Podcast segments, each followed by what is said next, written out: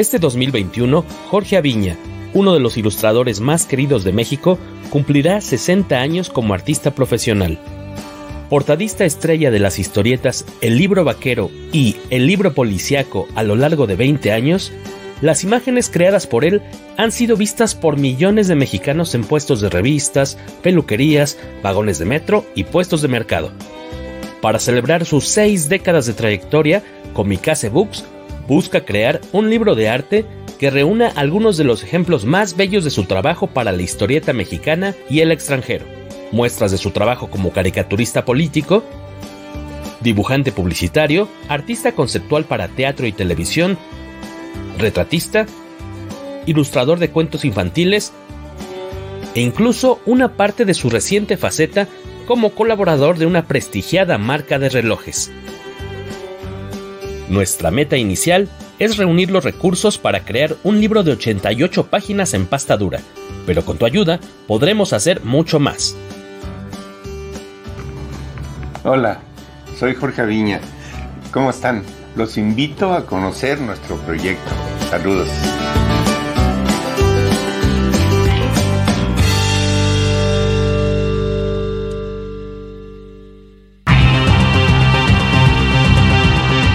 Escritores. I'm Terry Moore, and you're listening to Comic Case. Artistas. Hi, this is John Romita Jr., and you're listening to the Kamikaze Podcast. Hi, this is Mike Mignola, and you're listening to Kamikaze. Hi, this is Eric Powell, creator of The Goon, and you're listening to Kamikaze. Editoriales. Hi, this is J. Scott Campbell. You're listening to Kamikaze. Hi, this is Terry Dodson, and you listen to the Kamikaze Podcast. Traductores. Hello, it's a Kamikaze from Grant Morrison. This is Gary Frank, and you're listening to the Kamikaze Podcast. Coleccionistas. Hi, this is Frank Cho, and you're listening to Comic Kazi. This is John Bogdanov, and you're listening to the Kamikaze Podcast. Editores. Soy Giuseppe Camuncoli, state escuchando el podcast de Comicase. Fan chiquillos. Todos están en el podcast Comicase.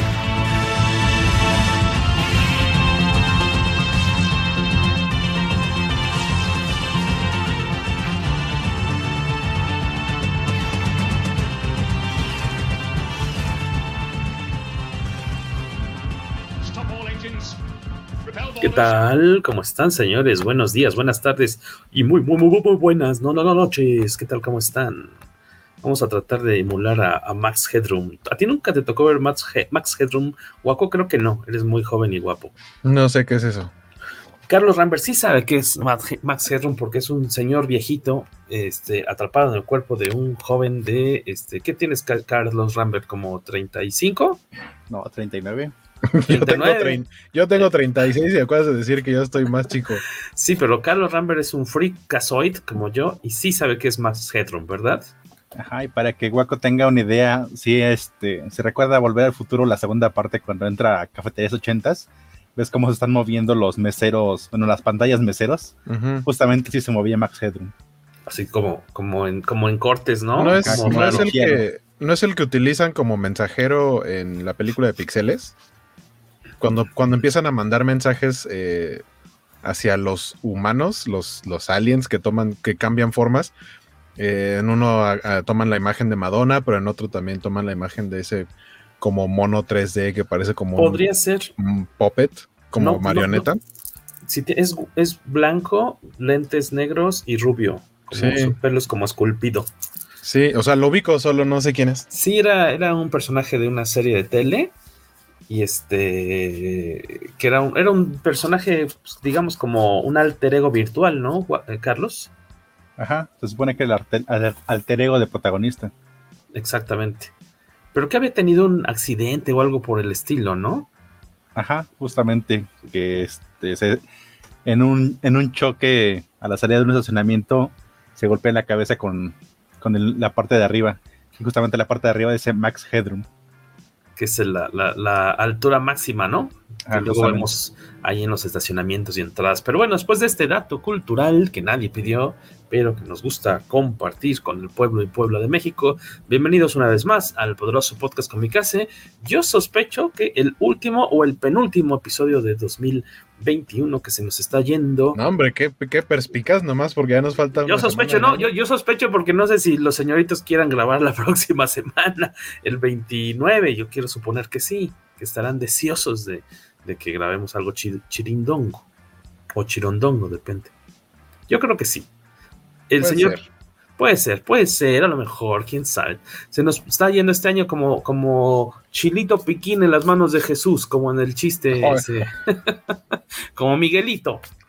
Este, por cierto, el señor Luis Maggi, que quería participar en el podcast Comicase, quería y quería y quería en Anais. Se nos fue a la playa con los Joao. Creo que anda en. ¿En dónde anda Carlos Rambert? ¿Mazatlán o dónde? Algo así, la verdad es que. Algo por ahí. Como me corroyó la envidia, envidia de verlo de vacaciones en lugar tan paradisíaco, ni le, ni le quise hacer caso. Exacto, le, le deseo lo peor, le deseo un tornado. Este, pues saludos al señor Luis Maggi, que se perderá este divertido episodio dedicado a Spider-Man no Way, no Way Home. Saludos a quienes nos suelen acompañar por estos rumbos, como el señor Federico Ble, Miguel Ángel Vázquez Galloso, eh, Alberto Palomo, que dice que, que si vimos, ¿qué onda cómicas, banda cómica? Se vieron que Matt Hunter hizo promoción al libro, qué buena onda, lo que comentábamos por ahí. Eh, yo creo a Rodrigo, que es Rodrigo de, ¿es Rodrigo Orduña? Matt Hunter o de Orduña, siempre se me olvida. Eh, Rodrigo, ¿Cómo no se llama Matt Hunter? ¿Qué? Oh, spoiler alert. Perdonen por darles estas noticias tan impactantes. No, pero lo, tengo de amigo en Facebook. Yo creo que debe haber visto que anunciamos lo del libro y con Matt Hunter estuvimos colaborando dos años exactos en, redes sociales. Le, apoyaba yo en, cosas de Facebook y de Twitter. Y este, y yo ya le interesa este tipo de, cuestiones de coleccionismo también de historieta antigua. Él, tiene una colección interesante de portadas. Y pues qué buena onda, no sabía que lo había compartido. Muchas gracias, Matt, este, Matt Hunter, que no nos estás viendo. Y gracias, Alberto Palomo, por decirnos de esta cuestión. Este, que sí, con mi mención de los Joao rompí el rucómetro, dice Federico Blay. Tú también lo rompiste conmigo, amiguito, porque tú entendiste la referencia. Es más, completa la frase, Federico Ble. Vamos a la playa. ¿Qué sigue? Oh, Hasta Guaco está ayudando a, a, romper el rucómetro. Ah, nos dice que el libro del que habló Matt Hunter es del libro pasado de Janet Basaldúa, no tanto el de ahorita el que estamos promoviendo, que gracias al apoyo de quienes ya nos han eh, aportado sus pancholares y piedrólares y dragmas, vamos al 60% de la meta, vamos poco a poquito, va una semana y un día, no, y dos días, porque arrancó el lunes 13, hoy es, estamos grabando el miércoles 22, ahí va poco a poquito, muchas gracias, esperemos que llegar a la meta lo antes posible para poder eh, seguir incrementando pues los extras, ¿no? las cositas que llevaré al libro, que en lugar de ser de 88 páginas, tenga más y más contenidos. Ojalá sea posible. Saludos rápidamente a Lucas Artur, a Osvaldo León González desde Mérida, Yucatán. ¿Cómo está usted, señor? Allá de Kingdom Comics, ya una tienda de tradición allá en Mérida, Yucatán. Osvaldo León, que también, por cierto, ellos nos echaron una gran manota también allá distribuyendo el libro de Janet Basaldúa. Que si estoy diciendo, ay, qué simpático, ¿qué dice Guaco? Acá el señor McCoy.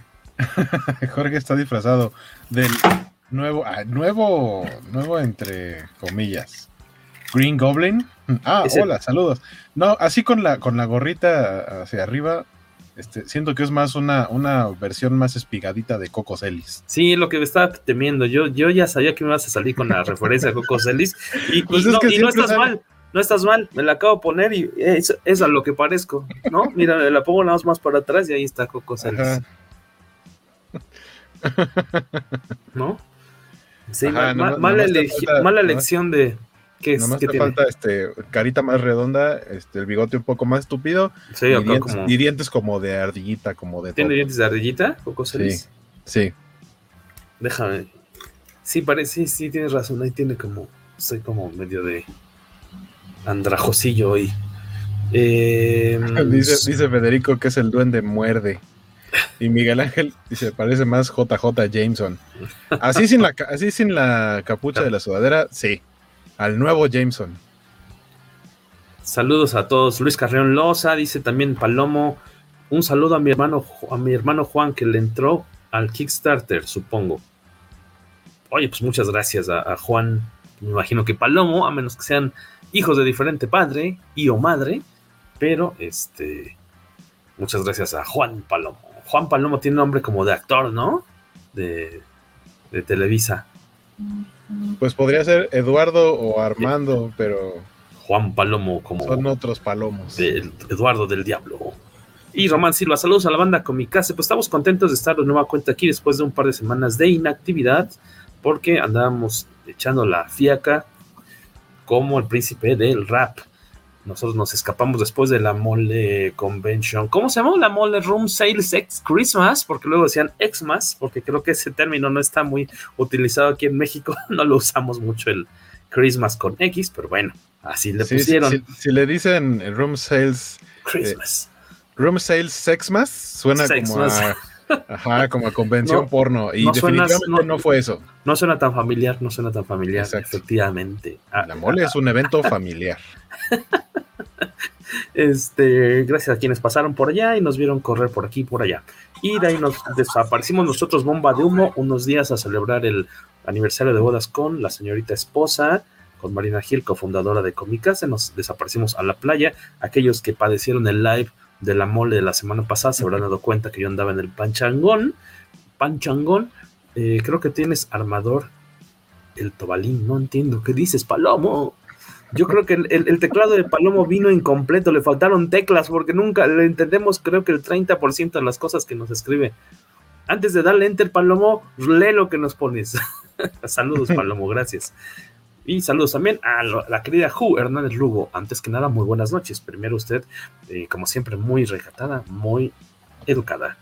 Gracias por estar aquí con nosotros. No como los barbajanes que somos aquí.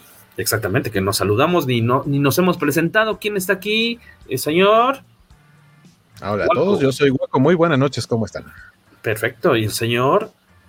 Carlos Rambert. Mucho gusto. Carlos Rambert, la voz. y eh, en este caso, yo, bueno, yo me llamo Jorge Tabalí, muchas gracias por estar aquí como cada, casi cada miércoles, pero esperamos este, irlo eh, cumpliendo más esa promesa del próximo año, siempre y cuando tengamos temas interesantones con los cuales, de los cuales platicar. Obviamente ustedes ya saben, hoy nos toca Spider-Man No Way Home, eh, Spider-Man que es Sin Regreso a Casa. Sin Camino a Casa. Sin Camino a Casa. Eh, la tercera película con el niño eh, Holland, eh, bueno, no, no es cierto porque ha tenido más apariciones como, como Spider-Man, pero vamos, su película en solitario como Spider-Man, un, exitazo, eh, no, sorpresivo, pero sí sorprendente en, taquilla porque ha... Ah, es, ahí. Exacto, no es sorpresivo porque se esperaba, ah, pero sí es sorprendente porque se ha colocado, si no me equivoco, como la tercera película más taquillera, ¿no? Al momento así ya va. Según yo, en una de esas hasta segunda, o sea, sí vi que rebasó, incluso creo a Infinity War, por lo menos a nivel Estados Unidos, pero a nivel mundial sí anda por ahí. Sí, sí, sí, este, como por ahí decía, estaba yo leyendo hoy un articulín, creo que era de una revista, de un sitio español que decían que, qué chido que le estaba yendo bien a, tan, tan bien a, a Hombre Araña en esta nueva película, pero decían, aquí lo preocupante es que si esto significa que solamente ya vamos a ver esas cifras tan grandes con estas películas de, franquicias, ¿no? Gigantescas, o sea que ya de plano eh, las películas más chicas, medianas o, independientes, pues ya su paso por los cines vaya a ser de plano así muy fugaz. Eh, era lo, que le preocupaba a esta persona que de la que yo leí hace ratito una, una notita ahí en, redes sociales. Dices, pues sí, o sea, está haciendo un trancazo a nivel eh, mundial esta película. A mí me tocó verla apenas ayer.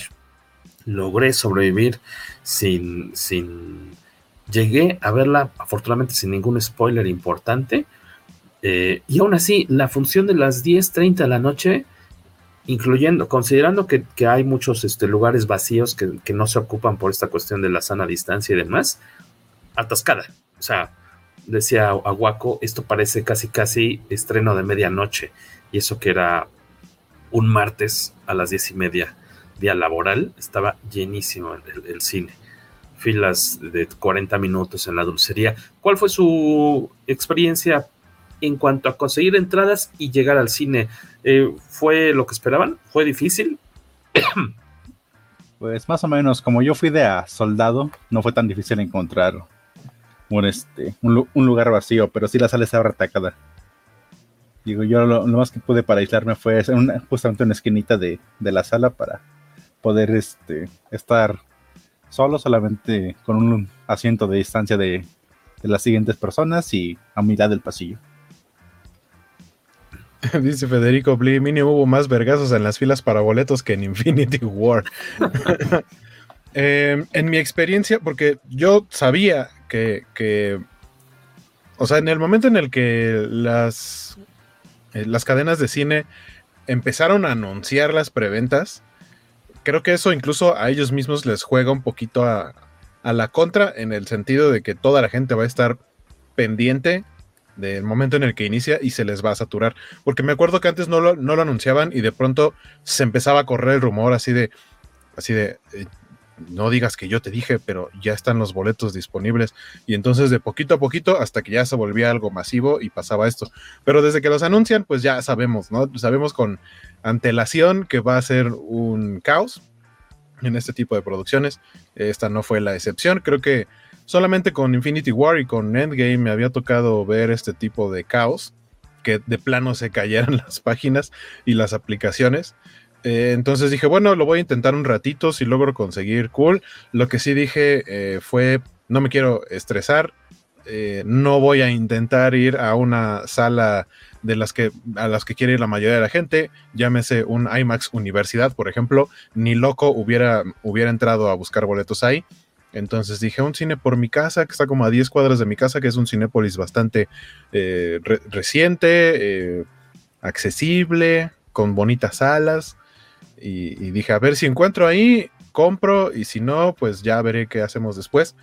Eh, por las condiciones, porque creo que no habíamos tenido un estreno así en, lo que va de la pandemia. O sea, el último para mí, o sea, que yo recuerde como tal fue justo Endgame.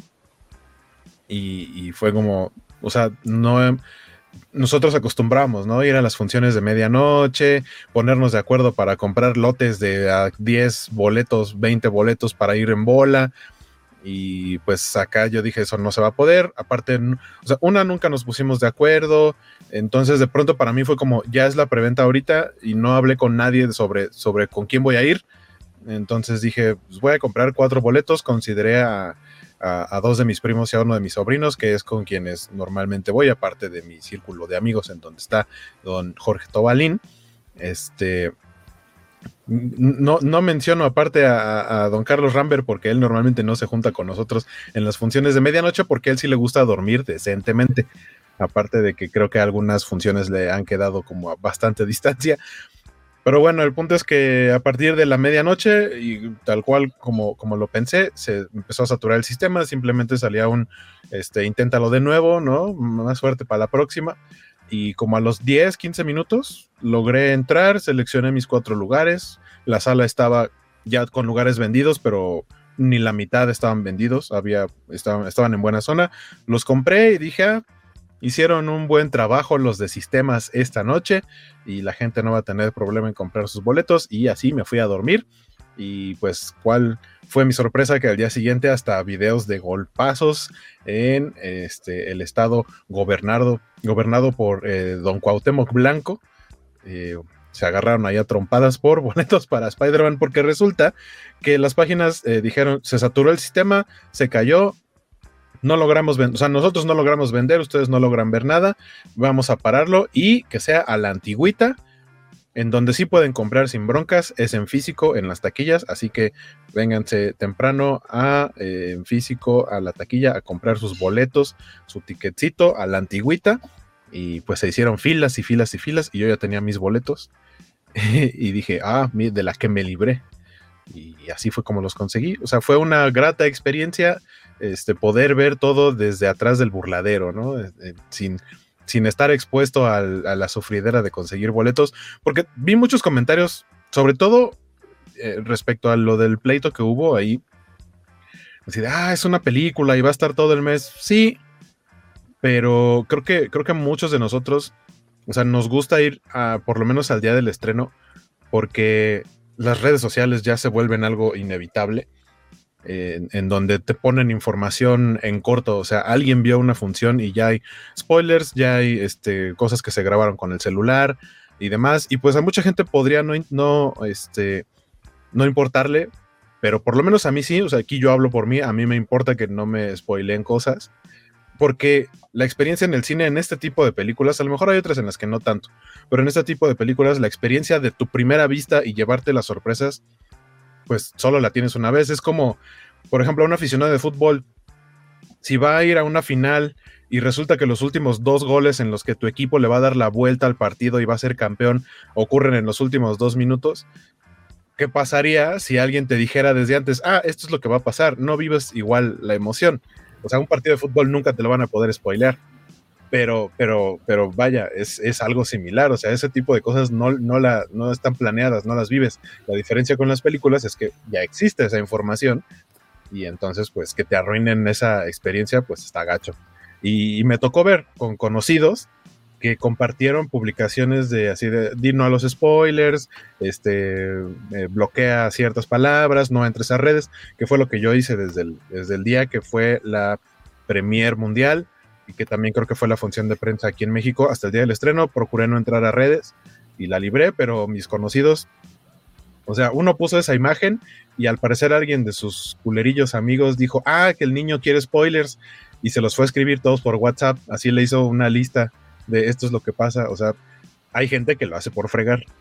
Eh, eso sí, creo que merecen ser eh, linchados o algo así, porque respeten la decisión de los demás. Yo conozco gente que les encanta los spoilers y me dicen, platícamela para saber si me interesa y la voy a ver, pues ok, entonces ya se las platico.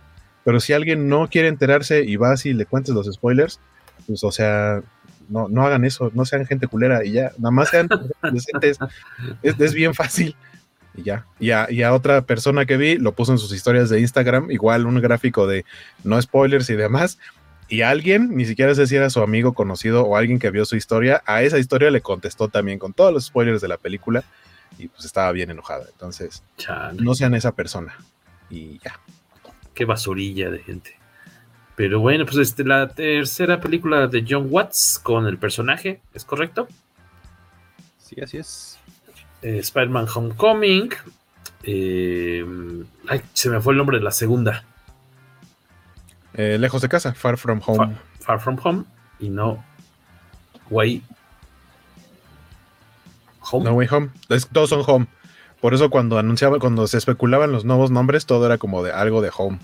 Este, Working From Home y cosas así, pero no. Dice Arthur que lo del partido de fútbol, a menos que el partido esté arreglado, y aún así no creo, porque no podrías dar con precisión en qué momento van a caer los goles. O sea, podrías decir el partido está arreglado, pero no en qué momento va a suceder este, como, lo importante. O, como Sabludovsky, creo, una vez que estábamos viendo era Sabludovsky. Si una vez estábamos viendo en la casa en Canal 5, creo que se transmitía, o en el 9, no, no sé. Miss Universo. Estamos ahí como tarados hora y media, dos horas viendo la final. ¡Ay, qué padre! ¿Quién será? Y por alguna cosa le cambio al 2 y estaban dando las noticias. Y bueno, la Miss Universo India. Y yo, no manches, si todavía no se acaba la transmisión y ya están diciendo quién. Ya me echó a perder. Ah, eso, eso suelen hacerlo en tele abierta. Recuerdo una vez que incluso fue creo que un 15 de septiembre y había una pelea como del Canelo o algo así y, pero en tele abierta la pasan diferida como por media hora. Sí, sí, sí. Y yo ya había visto quién ganaba y aquí estaban mi papá y uno de mis tíos viéndolo yo así de, ¿apostamos? ¿Quieren apostar? ¿De casualidad quieren apostar? Nada, no aposté con ellos, pero así fue como, la pelea ya acabó, la están viendo diferida, pero los voy a dejar que la sigan viendo. Que la disfruten. Federico Bleo, yo fui a ver la Cuevana y había mucha gente en la fila. Ah, por cierto, hablando de spoiler, yo este, solamente quiero decir que hay un lugar en el infierno para el community manager de HBO Max. Que justamente puso este, el, día del estreno de. Momento, hay spoilers en este episodio. Pónganle stop si no, hoy, Hoy vamos, hoy vamos full spoilers. si están aquí es porque ya la vieron o porque no les importan los spoilers. Exactamente, pero sí. Voy a contar un spoiler grande. Adelante, este, diputado. El, día del estreno, el community manager de HBO Max pone justamente a Andrew y a Toby y los dos diciendo este, en un de copy, los dos Spider-Man anteriores viendo cómo no compartes spoilers.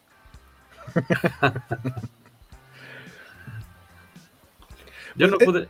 justo ese tipo de cosas se, se, dieron. A mí me tocó ver en, en Instagram eh, ahora que se pueden poner las publicaciones como colaboración, entonces aparece más de un autor en la, en la imagen, eh, se juntaron varios ilustradores eh, para hacer una imagen justo de, ah, ya se va a estrenar una película de Spider-Man, vamos a hacer una imagen, pero justo la imagen que hacen tiene a los tres Spider-Man y de fondo al Doctor Strange, quedó muy bonita la imagen, pero nunca pusieron, no hemos visto la película, eso es lo que nos gustaría que pasara.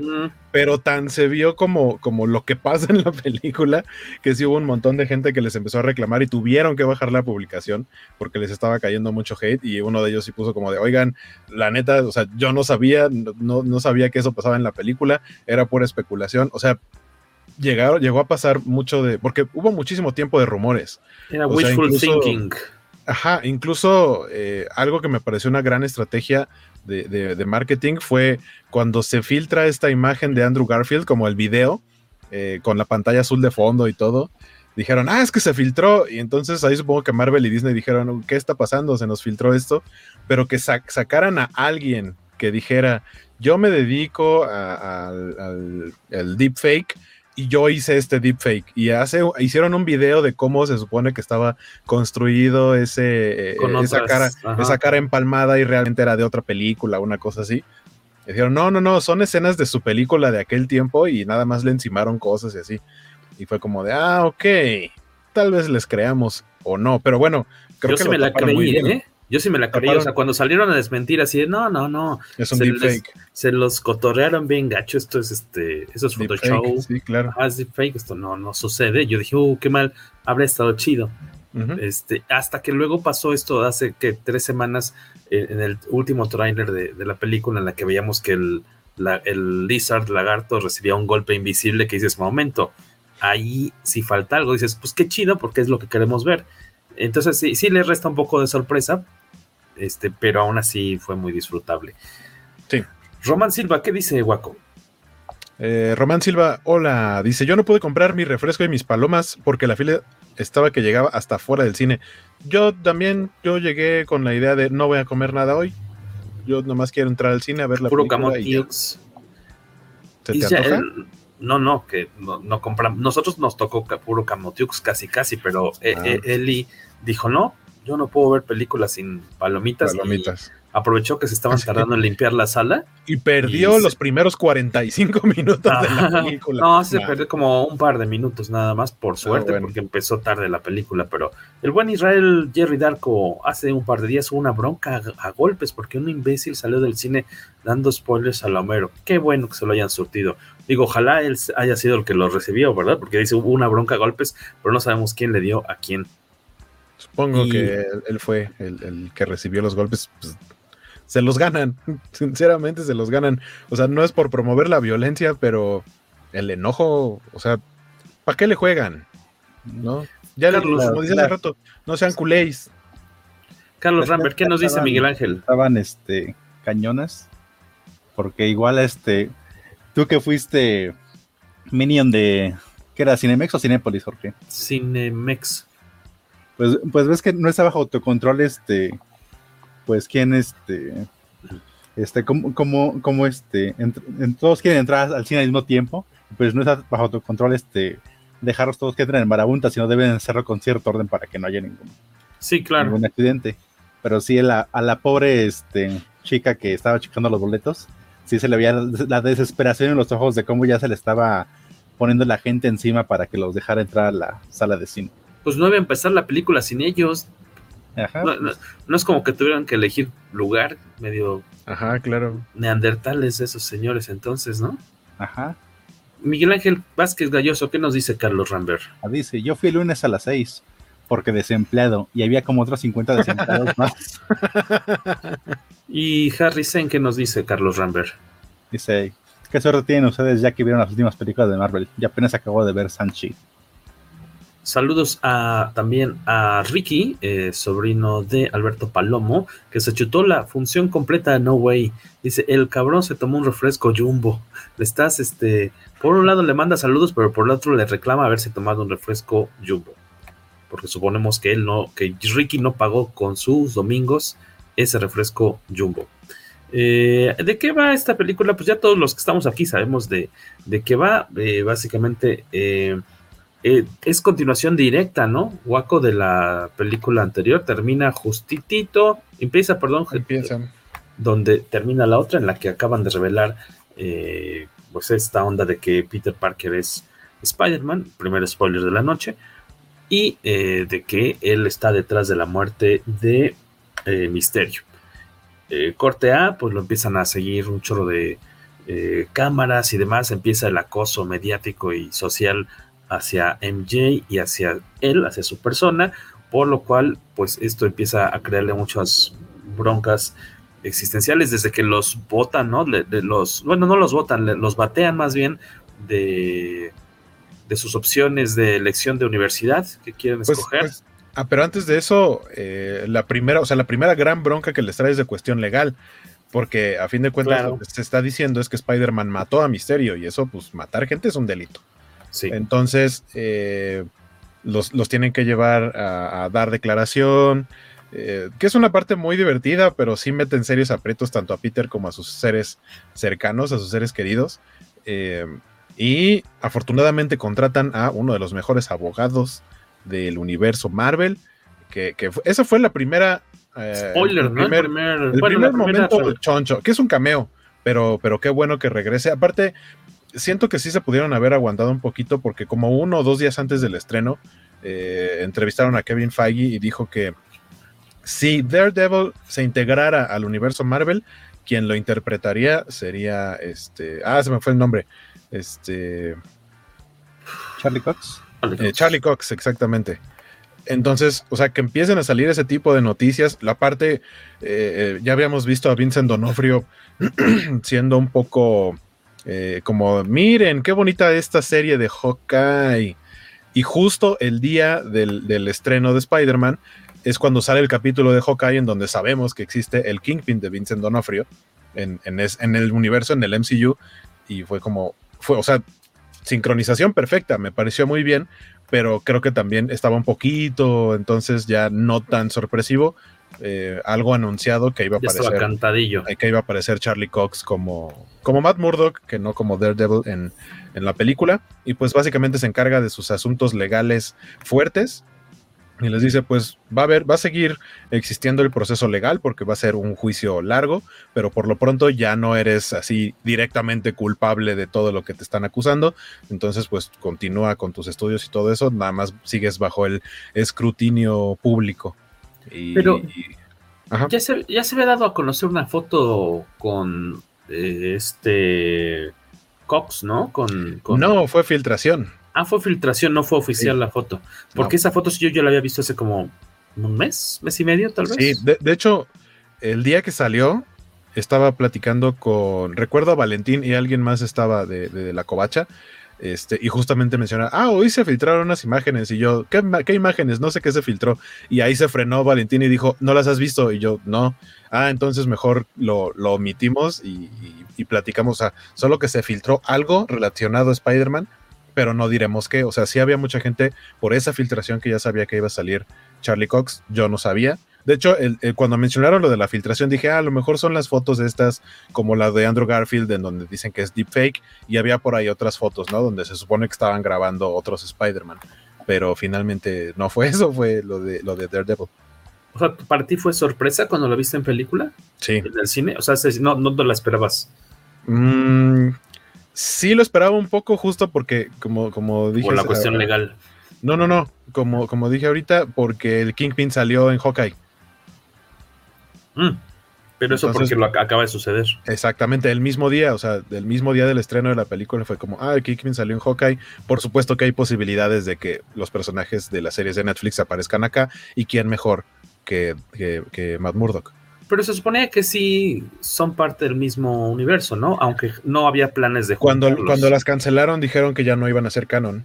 Ah, ok. O sea, cuando estaban corriendo sí eran canon, sí. pero cuando se cancelaron dijeron ya no.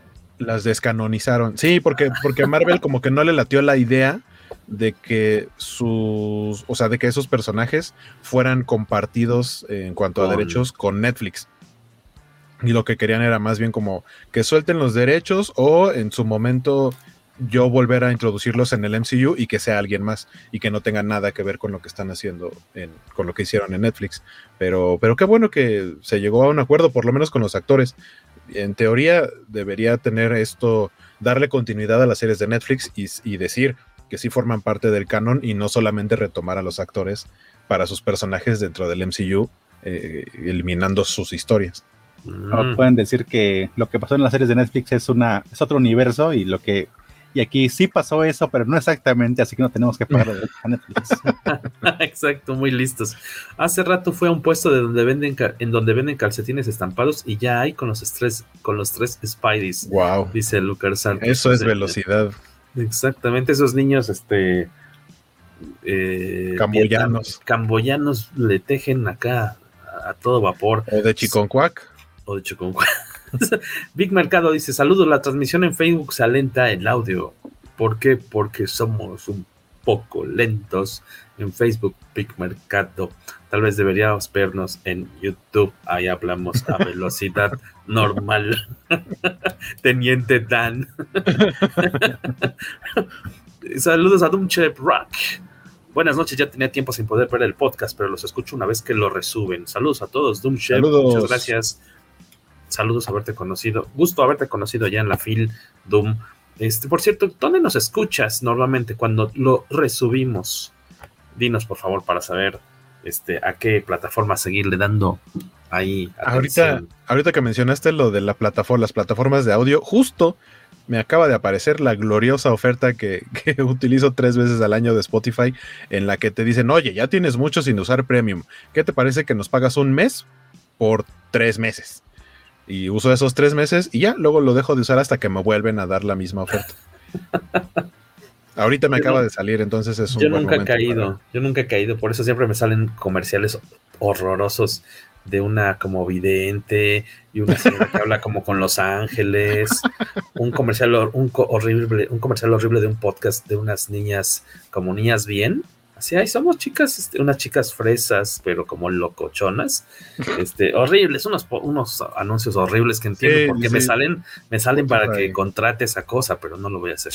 Spotify tiene comerciales muy feos. A propósito. Sí, sí, sí recomiendo eh, tener a lo mejor el premium, pero con este, con esta oferta de tres. Antes costaba 99 pesos, ya tiene como un año que subió a 115. Tres meses por 115 pesos, para mí es como mi tope. Juan Hernández, yo compré los boletos con ayuda de mi jefe y la fila en dulcería fue medio densa. El noviecito ya se estaba nefasteando, pero se tardaron en limpiar la sala y todo bien. Este, por cierto, eh, un morro en la fila del estacionamiento me spoileó a la Homero, dice Federico Ble. Salió del cine hablando de los portales de los estrés Spider-Man. No, mames. Sí, yo, también lo hubiera agarrado patadas. yo, yo, yo, yo, la verdad, esos días que estábamos en la playa, tenía que entrar a fuerzas a, Twitter, a Instagram, a, Face, y yo lo que hacía era taparme así con la mano el celular, o sea, nada más entraba así, pícale la mole, comunicase, acá, acá, y, y, y iba a verlos. Iba a ser un chiste o una referencia a How I Met Your Mother, pero creo que no la has visto, ¿verdad? No, no muchos capítulos. Tienes que, es que hay un capítulo en el que todos siempre, cada año se reúnen para ver juntos el Super Bowl, pero hay un año en el que ninguno puede, todos tienen un compromiso y no pueden ver juntos el Super Bowl, entonces llegan, hacen un acuerdo para verlo después, juntos, pero entonces tienen que evitar en, el, en ese lapso, este, evitar verlo para que nadie le spoile a nadie como quedó el partido. Entonces, así, cuando les van a mencionar algo así, están en un bar o en donde sea, se tapan los oídos o callan a la gente pero eh, el protagonista Ted Mosby se inventa un dispositivo en el que trae como unos gogles así, pero con negro, eh, se pone como unos cartones a los costados para no tener periférica, ajá, y se pone unos audífonos como para aislar todo y los usa para salir a la calle para poder ir a comprar como el combo de alitas para poder ver el partido, pero choca con todo, se le caen las cosas. Entonces, sí, yo también apliqué un poquito eso. Digo, afortunadamente estuve, estuve en casa y simplemente fue como un, no voy a tocar el celular, voy a ponerme a jugar en, videojuegos. Ajá. Sí, no, estuvo muy difícil, en verdad. Y ya cuando es que también cuando llegamos al cine, pues encuentras con la gente que va bajando por las escaleras eléctricas, hay Plaza Universidad. no, no, no, yo, yo sí, o sea, yo, yo lo que hacía era me tapaba los oídos, iba subiendo las, las escaleras haciéndome, tapándome y destapándome los oídos como para escuchar distorsionado. Yo, él y me decía, ¿qué te pasa? ¿Te doy algo? No, no, nada, me estoy tapando los oídos nada más. Cállate, tampoco te quiero escuchar a ti. Cállate, mujer. No, no, no, quería que me echaran a perder. Lo bueno es que afortunadamente no nos pasó.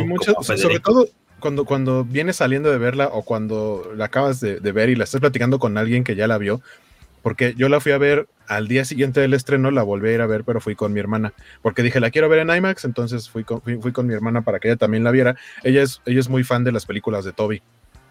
Entonces, eh, o sea, ubica el personaje, nunca ha leído cómics ni nada, pero sé que esas le gustan y dije, le va a gustar la película. Pero cuando salimos de verla me dijo, oye, vamos a comprar algunas palomitas para mis sobrinos y pues yo tengo ganas de unos nachos, entonces nos fuimos a formar, pero íbamos, habíamos salido de la película y de pronto empezamos a platicar y, y sí fue como de, no digamos nada, o sea, como que estábamos muy en confianza, sin pensar que la gente que estaba formada alrededor de nosotros apenas iba a entrar a verla probablemente. Entonces sí fue como de, no, mejor platiquemos de otra cosa, porque no se nos vaya a salir algo y ahorita hay suficiente gente como para que a lo mejor a ti no te golpean tanto, pero yo no la cuento. Entonces mejor platicamos de otra cosa. También los, los que deben sufrirla son los nerds, pero que tienen Ubers, porque son los que van por la gente al, día del estreno. Eso mismo también pensé, de cuando íbamos en el Uber de regreso a, a casa, sí dije, ¿qué tal que platicamos de qué le van a traer los reyes a los niños? y ya. ¿Qué nos dice Federico Carlos Rambert? Dice, yo quiero una escena en donde Foggy y Happy se señalen en un callejón. sí, es cierto. Ahora es todo poca madre. Que está padre porque aparte eh, Happy está presente en la escena, donde sale eh, Matt Murdock. Oye, este, decías, pues, eh, Matt Murdock ahí es una sorpresa grata verlo de nueva cuenta. Bueno, y por primera vez en, pantalla grande, ¿no? digo, en esta versión, claro, antes ya existía la de Ben Affleck y eh, esta cuestión con, Peter eh, sigue provocando desmother, porque ves que decías, después tiene esta cuestión eh, escolar que por los problemas legales y el si él tuvo que ver o no con la muerte de Misterio hace que le cierren las puertas del MIT, que es a donde quiera ingresar, igual a, a Ned y a esta MJ, y es cuando decide, ¿sabes qué? Muy noblemente como decir, ¿sabes qué? Pues este, si mejor nadie se acordara de que soy Spider-Man, pero iba a pedirle ayuda a un Doctor Strange que está un, poquito pasado de, de, tinte para el cabello, ¿no? No se te hace como que su. Ah, bueno, lo que yo noté es que no, el peinado, la peluca se le ve falsa. La peluca se le ve como de. Como, la de, Logan. Como de cosplayer no muy profesional. Pero de hecho es, el chiste dentro de la película cuando de la el tinte de Just for Men. Ah, pero una cosa es el tinte y otra cosa es que el, cabello se le veía falso. El cabello se ve muy raro, como de Chiqui Drácula. Sí. exacto. Sí. Es como la peluca de Hugh Jackman en X-Men 2. En el final de X-Men 2 que tiene, tiene un como casco gigante porque ya no le porque estaba filmando Van Helsing. Ajá, y cuando le dicen, oye, vente, nos falta grabar este cacho y métele un el pelo en la cabezota, cuando tiene el pelo largo, pues estaba cañón. Este. Sí, esta escena muy cotorra en la que, aparte, nos enteramos de que este Doctor Strange, al momento de esta película, no es el Sorcerer Supreme. Exacto. No, sino que es este su amigo, su colega, este Wong. Wong. Es el, el que se quedó a cargo porque Strange desapareció. Cinco años. En el. ¿Cómo se llama? En el blip. En el blip. Entonces quien se quedó a cargo de, en ese cargo más bien, perdón, es, es Wong.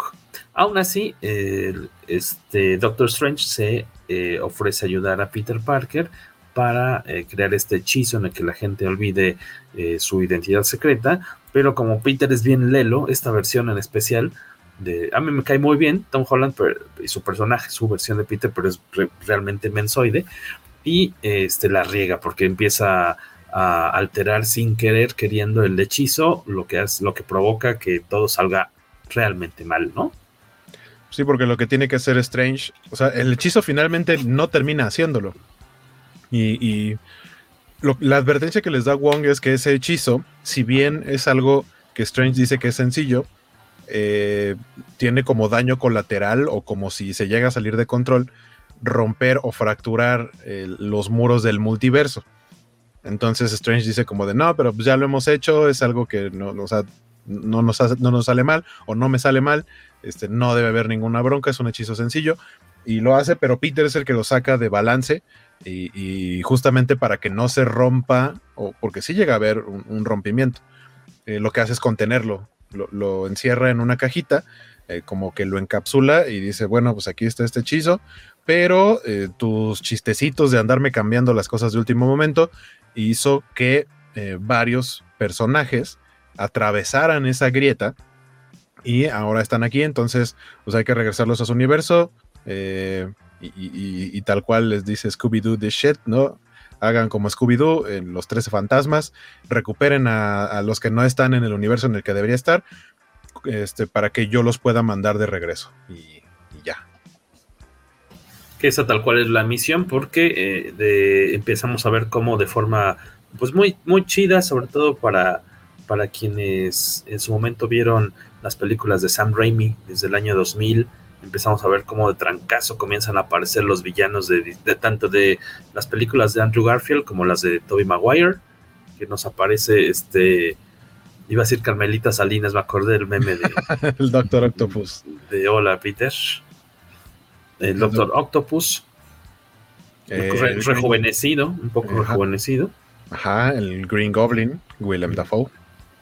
Y este son los dos primeros en aparecer, ¿no?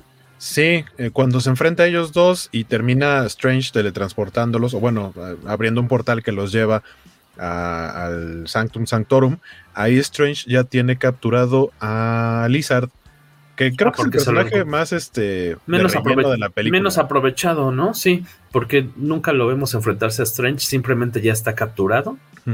Este está ahí en una pues como una especie de celda mística, ¿no? Por decir así, de la que no pueden Ajá, no, le metieron ni siquiera dinero al CGI, se veía muy, muy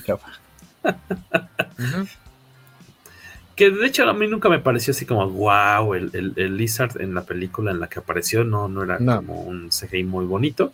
Digo, al menos pues, no lo alteraron mucho, se ve casi igual, yo creo. Una pregunta, ¿el Lizard en la película original hablaba? Yo, yo no lo recordaba. Sí, según yo sí. No me acuerdo tú. Ves también aparte su voz me sacaba mucho de onda este, Tiene acento, ¿no? Como de, que para este, tener esa voz para tamaño monstruote, más bien. Ah, ya, ya, ya, ya. Sí, según yo sí habla en, la de Andrew Garfield, en la primera de Amazing. Después nos vemos este que eh, aparece quién más, este Electro. Pues el siguiente que tienen que enfrentar es justamente a Electro, esperando porque Peter lo que espera es encontrarse, pero a Norman, al Duende Verde pero solamente es como, ah, nos, este, hay avisos de que hay un monstruo en tal ubicación. Y, Peter piensa que podría ser el Duende Verde cuando realmente es eh, Electro. Y posteriormente, este, también Sandman, que yo creí que había algún problema con el likeness, con la apariencia de, este actor de Thomas Hayden Church, porque me sorprendió que de inicio no lo viéramos al actor este, eh, físicamente, sino nada más a esta construcción de CG. De arena. Yo dije, ah, y dije, y no se parece mucho. Dije, yo creo que hubo una onda de que a lo mejor no dio permiso, no se pudo, y nada más es alguien imitando su voz. Pero sí es él. Hasta el mero, mero, mero, mero final. Sí, a mí también, a mí también me sorprendió que, porque en la película en Spider-Man 3, él en cualquier momento se, forma como humano y a, pesar de tener los poderes de arena, se puede ver como humano. Exacto. Y, aquí en casi toda la película se mantiene en forma de arena. Sí, eso me extrañó, digo, no, no me molestó, pero fue, fue raro. Este, y eh, vamos, pues al final del día tienes a estos este, seis villanos, ¿no? Cinco. Bueno, cinco, perdón. Bueno, el sexto es un árbol. el árbol, muy buen chiste ese. Es una escena reciclada de Spider-Man 3, nos dice, en donde se, donde se da cuenta que se está transformando. Dice. Eh, ya vi el TikTok que lo explica y TikTok no miente. ah, dice, o sea que la escena en la que se convierte en su forma humana es una escena reciclada de Spider-Man 3. No, las, no he visto la comparación, pero podría tener sentido. Qué chafa, eso. Es footage de la, 3. ¿Cómo? O sea, reutilizaron la toma. Ajá. Ah, ¿en verdad? Sí. Ah, ¿cómo crees? Nos mintieron esos, esos qué? Esos bastardos. Esos bastardos nos mintieron. ¿Nos mintieron? No, ¿cómo crees? No, no me mientas tú, Carlos Rambert. Entonces nunca estuvo Thomas Hayden Church en esa en ese set de filmación. Digo, no, no he visto si prestó su voz, pero creo que físicamente al menos no. Órale, interesante. Bueno, lo voy a checar. Qué bueno que nos, nos apuntan eso por ahí, quienes están más informados. Y, eh, y pues ya, como por ahí decían, es un, un, un festín de fanservice del bueno, ¿no? ¿Qué partes son las que más eh, lo sorprendieron a ustedes, lo disfrutaron ver a, a, Toby Maguire entrar a, a, escena o qué fue? Pues más que emocionar me dio mucha nostalgia verlo de nuevo. Sí, este, ya cuando lo viera fue como este una regresión como Ratatouille en Tonego. ¿Fue una qué, dices? Una regresión como Antonego en Ratatouille. Ah, ya. cuando probé el platillo. Igual, de, nuevo fui ese, fui ese morrómeco que fue a ver al cine Spider-Man 12 veces. ¿En verdad fuiste a ver Spider-Man 12 veces? ¿La 1? Sí, la primera. Y aparte me compré mi DVD de Spider-Man y me tardé como un año en poder verlo porque en mi casa no teníamos reproductora de DVDs. ah, me pasó exactamente lo mismo. Qué bonito. También la fui a ver esa misma cantidad de veces en el cine. 12 veces. Sí. Y eh, lo que pasa es que en ese tiempo estaban las preventas de Blockbuster. Y todavía había VHS y empezaban a salir los DVDs. Y yo dije, es que esa película la tengo que tener en calidad de DVD. Pero no teníamos DVD. y dije, bueno, o sea, me acuerdo que una vez, justamente mi primo Ángel, a quien le mando un saludo, que es con quien fui a ver esta película y con quien veo la mayoría de estas películas, este, alguna vez me platicó que él lo que hizo fue comprar un DVD como para hacer presión para que en casa ya tuvieran un DVD y él pudiera ver esa película. Entonces dije, ah, yo voy a hacer lo mismo, la preventa cuesta 50 varos, te dan el soundtrack, que por cierto, qué buena gente los de Blockbuster, que con 50 varos de preventa ya te daban el soundtrack y, o sea, si tú querías ya no regresabas y ya tenías un disco de 50 pesos, original, con la música de la película. Eh, y te daban eso y te daban tu ticket para que regresaras en cierto tiempo cuando ya saliera eh, a la venta la película. Y yo, en DVD, por favor. Entonces me dieron mi ticket, mi CD, y ya cuando regresé tuve la película. Y sí, mi papá me dijo, ¿y dónde la vas a ver? Porque no tenemos DVD. Y yo, pues ahí está, papá, no seas mala onda. Ya hay que tener DVD. El VHS es cosa del pasado. La moda ahora es reproducir DVDs.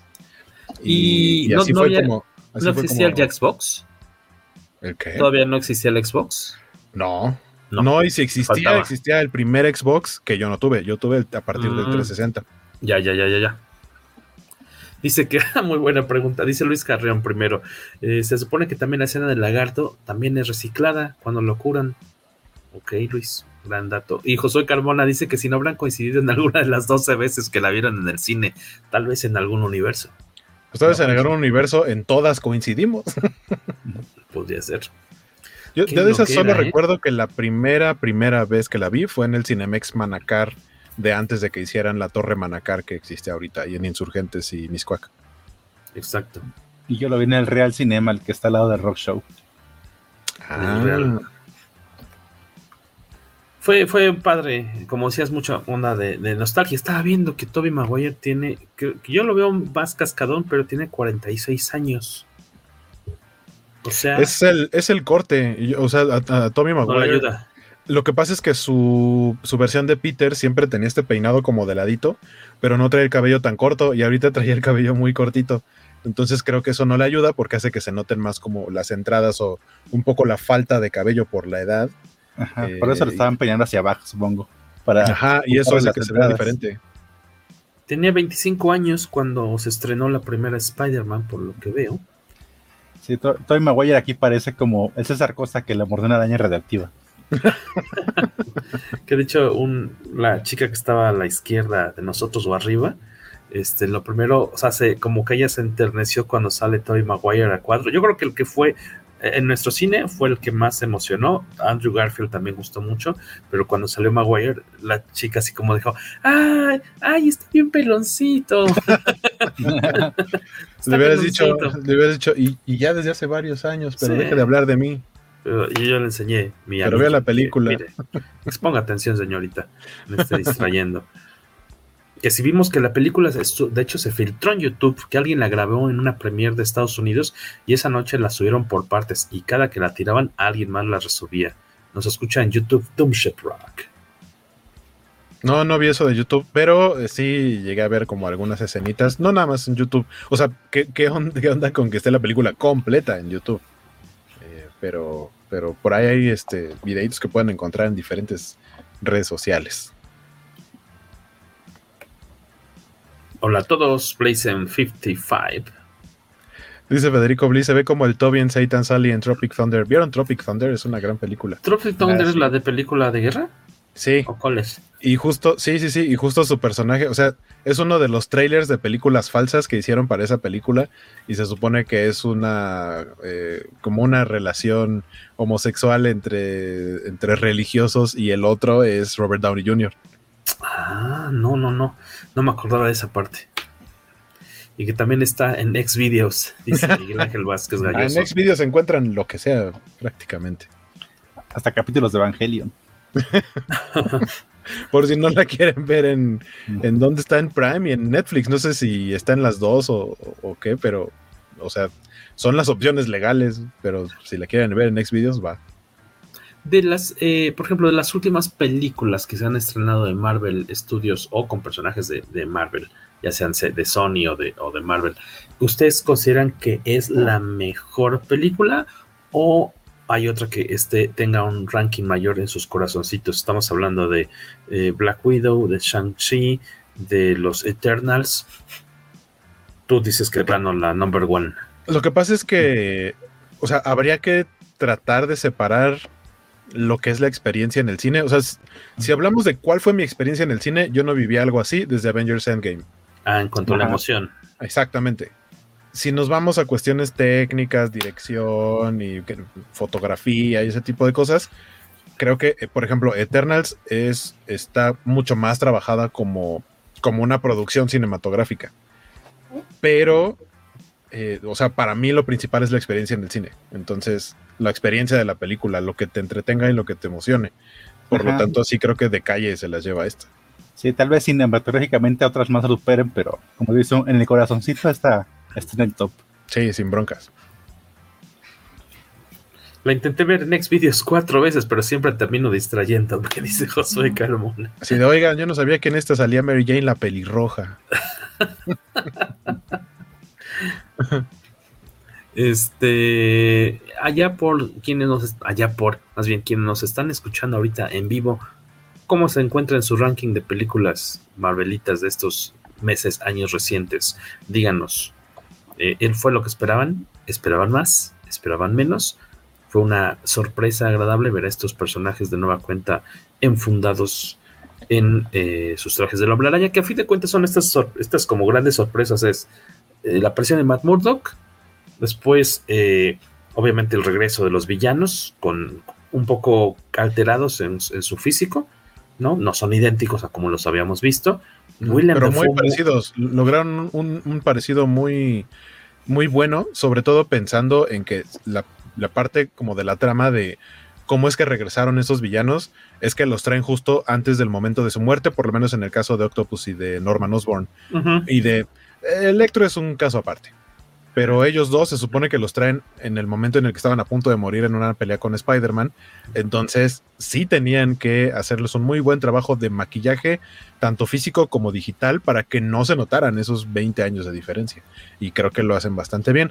Salvo, creo que el peinado con el que vemos cuando llega Doctor Octopus, creo que el peinado parece como que acaba de salir de la estética. Sí, sí, sí. Y, le hicieron peinado como de señora, como de Madame Hooch, se me imagina ese peinadín. ¿Quién es Madame Hooch?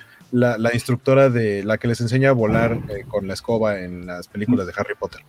yo, no sé que le tuvieron que poner su tercito porque pues ya, ya no estaba este, en la edad de mostrar pecho como en la, Ah, sí, sí es cierto, tienes razón. Yo, yo me lo. me... este, también sirvió el cuello, el cuello, de tortuga para esconderle un poco a la papada que ya la tiene como de López, López Dóriga. y ya se le dibuja por una valleye. Yo me acordaba de estos peinados que cuando ibas a la peluquería, a la estética unisex, estaban estos cuadros, pósters enmarcados con los tipos de, de, cortes a la moda, que realmente se veían que ya tenían muchos años ahí colgados de esos cuadros, pero así súper este, Ajá, ibas, ibas, en el ibas en el 98 a cortarte el cabello y decías, ¿por qué está ese tipo que se parece a Rick Astley como modelo de corte de cabello? Sí, sí, sí. Pero, ¿qué, otras son como estas grandes como hay candies, ¿no? Estos, estas sorpresas son, decíamos, obviamente el regreso de los villanos, este, la aparición de Andrew Garfield primero, cuando le están llamando eh, que sin querer queriendo llaman su atención, eh, creando un portal de este chico Ned que, tiene aparentemente cierta habilidad familiar, ¿no? heredada con la magia, de, magia, y este llega a escena Andrew Garfield, que también eh, en nuestra sala de cine obtuvo muchos este, aplausos, por decir así. Luego, obviamente, Toby Maguire es poco, muy poquito después, ¿no? Es prácticamente la misma escena, solamente unos cuantos chistes después, pero sí. La, la interacción entre estos personajes. Bueno, lo, que sí yo no me esperaba, chicos, no sé si ustedes, es que eh, la muerte de May. Eso sí no me la esperaba. exactamente, ese para mí creo que es la gran sorpresa de la película. Pero eh, totalmente, o sea, en el momento en el que lo vi venir y que sí se me. Ella no lo vio venir. No se me apachurró un poquito el corazón es cuando dice la frase que, en otras películas le han asignado al tío Ben, eh, porque viene de, de, que el duende, ya que se revela como, como malo o que toma posesión del cuerpo de Norman Osborn y empieza todo el desmadre y los golpes y todo, eh, empieza a cantarle a Peter que él siente que tiene una necesidad moral que le ha estado como empujando, presionando, que viene de parte de su tía. Le dice, ah, ya entiendo, esto que tratas de hacer es porque eh, es lo que te dice tu tía. Eh, y, en el momento en el que Peter empieza como a, como a pensar en eso que le dijo, ella le dice, no, no, no, tú eres tú, tú, eres, tú sabes eh, que haces el bien. Y es cuando viene y le dice la frase, le dice, tienes poderes. Y con un poder, un gran poder viene una gran responsabilidad. Ahí dije, ya valió, porque sabemos qué es lo que le pasa a la gente que dice esa frase, por lo menos en las películas. Exactamente. ¿Qué nos dice Miguel Ángel Vázquez, Carlos Rambert? Dice, mi favorita, pero no la sentí de Marvel, la sentí de Sony. ¿Y qué nos dice Who? Hernández Lugo. Dice, fue súper bonito, me encantó. Ya quiero que la vea mi hermano. Veíamos juntos las animaciones, me encantó. Sin embargo, llevándonos la contraria de Doomship Rock, no es cierto. ¿Qué nos dice Doomship Waco? tienen mejor fanservice, pero el guion es malo y forzado. Mm, yo no creo que el guion sea malo. Creo que es un guion bastante plano, o sea, como, como muy simple, más bien. Es un guion muy simple. Y sí tiene cosas forzadas. Por ejemplo, ahorita platicábamos de lo de Ned. Para mí es algo forzado que Ned abra los portales. O sea, es algo que tenía que suceder en la película. O sea, tenían que tener a alguien que pudiera de alguna manera traer eh, para presentar a los otros dos Spider-Man y lo logran hacer, pero a fin de cuentas viene de un chiste que hicieron minutos antes en la película, cuando conoce a, cuando llegan al Sanctus Sanctorum eh, Ned y MJ, y él le dice así de, oiga, ¿cree que podría yo hacer algo de magia? De pronto me cosquillan las manos. amigo, ve al doctor. O sea, viene de un chiste y luego resulta con que, ah, pues es probable que el niño sí tenga este, y abrir portales no es cualquier cosa. Al mismo Strange le tomó su tiempo. En la película se, tarda un rato, lo tienen que casi casi aventar a la, a la, cima del Everest, no sé dónde lo mandan, para que antes de morirse logre poder abrir un portal y, resulta que de buenas a primeras Ned tiene esa habilidad. No estoy diciendo que no pueda, sino que creo que dentro del guion fue como, lo vamos a hacer primero un chiste y lo vamos a hacer porque es algo que necesita la película, no algo que esté como desarrollado más en forma. Pero no tengo bronca con eso. Con ese tipo de cosas, aunque están un poquito forzadas, no tengo tanta bronca. Pero bueno, sí tienes razón, es un poco este una salida facilona para porque alguien necesitaba hacer eso, ¿no? Yo digo que más que malo es un guion complaciente. Exacto, sí, sí, sí. Me recuerda el tipo de trama que pudo haber tenido eh, una tarde de juegos, ¿no? Con, con mis primos. Así ya, mira, tenemos los monitos de acción y es algo muy sencillo en la que tú lo vas a acomodar como quieres porque al final del día van a ganar los buenos. Y tiene sus huecotes, ¿no? Pero, pero, pero no deja de ser divertido, entretenido. Octavio Hernández, hola, saludos a todos. Yo la vi el sábado, me gustó que no vi spoilers, pero era muy obvio, eran muy obvias ciertas cosas. Mi top, en, eh, esta, esta en mi top está en el número 4. Luis Carreón, al menos el Spider Holland ya se está sacudiendo Stark. Para mí es el gran logro de la película. Lo malo es que siento que pasamos tres películas de Spider-Man y otras tantas en las que ha aparecido el personaje eh, interpretado por Tom Holland, en las que viene acarreando eso. El final de esta película creo yo es lo más rescatable, o sea, lo más bien, lo más, lo más importante o lo más bonito para mí, porque entramos a la etapa de tener ya a un Spider-Man de Tom Holland maduro, o, sí, empezando como a madurar. Independiente. Independiente y justamente sin, o sea, solo. Porque Peter tiene, podrá tener muchos amigos y ha tenido muchas parejas, siendo las principales Gwen y, MJ, pero, pero a fin de cuentas Peter eh, normalmente se le caracteriza por la suerte Parker, ¿no? De estar pobre, que no le salen las cosas, se le muere casi cualquier persona con la que se encariña, eh, y, siento que de eso se trató esta película y hacia el final es como, bueno, es empezar de cero y, hacer algo sencillo y sin tener todo lo que, lo que le había dejado Tony Stark, ¿no? Que le había como facilitado la vida al hombre araña cuando pues, parte de, la esencia del hombre araña es poder hacer las cosas como con los recursos que tienes, de tratar de ser, de hacerlo mejor con lo poquito o lo, mucho que tengas. Yo siento que más que tener un origen en una película, fue el origen entre las tres películas se tardaron en hacer el origen de Spider-Man para tener este para, para la siguiente la siguiente tanda tener tabula rasa al Spider-Man que siempre conocemos, de que se hace solo, sin familia, sin conocidos, con la mala suerte, sin empleo y pobre como las ratas. sí, esa, esa de cierre está chido esta cuestión de que por fin lo vemos hacer su traje, ¿no? con su máquina, con la facilita Singer. Que estaba, que estaba en el camino, o sea, cuando conocimos a este Spider-Man, estaba en el camino porque mm, tenía su traje hechizo, ¿no? Con sus, con sus gogles bien raros y, y, de pronto llega Tony Stark y le dice, toma billete, soy tu sugar daddy y, y, no deja de tener la esencia de Spider-Man, ¿no? De ser una buena persona, de buscar ser un buen héroe, pero se, se, pierde toda la parte que a lo mejor muchos disfrutamos de ver al hombre araña, que, que que las dos, las dos partes de que el Spider-Man puede ser cualquiera, una parte siendo que usa una máscara y que lo toman, lo retoman en la película cuando, cuando Electro le dice a, Andrew, le dice, ah, o sea, yo creí que eras negro porque así de, eres de, de tal barrio de Nueva York y ayudas a la gente y eres bien buena onda, pues yo la neta creí que eras negro. Ah, no, disculpa por no ser negro, pero seguro en el multiverso hay un Spider-Man que sea negro. Eh, pero, pero, o sea, esa parte no la teníamos de Spider del Spider-Man de Tom Holland y es algo que ya podemos tener en los siguientes proyectos. Eh, yo realmente solo la fui a ver por Toby, dice Doomship Rock. Creo que estaba cantadísimo que saldrían. Yo, yo por un momento dudé, hasta hace pocas semanas, dije, chin, no, creo que nos vamos a quedar con las ganas de, pero qué bueno que salieron. El trío protagonista se le hace insoportable de plano, el trío protagonista actual. A mí me cae bastante bien Ned, y creo que MJ es la película en la que mejor me cae de estas tres. ya dilo, más bien es en la que la toleras, porque ya sabemos que no te cae bien Zendaya. Eh, tengo que admitirlo, por ahí dice, disfruté ese momento de ver el glider y pensar en Spider-Man del 2002 y que el duende iba a tener su redención. Y pues tal cual no, eh, me gustó mucho que el eh, Doctor Octopus tiene este, esta oportunidad de hacer lo correcto, ¿no? Que también ya, lo había ya en la 2 lo había logrado hacer en un momento de lucidez. Controlar a los tentáculos.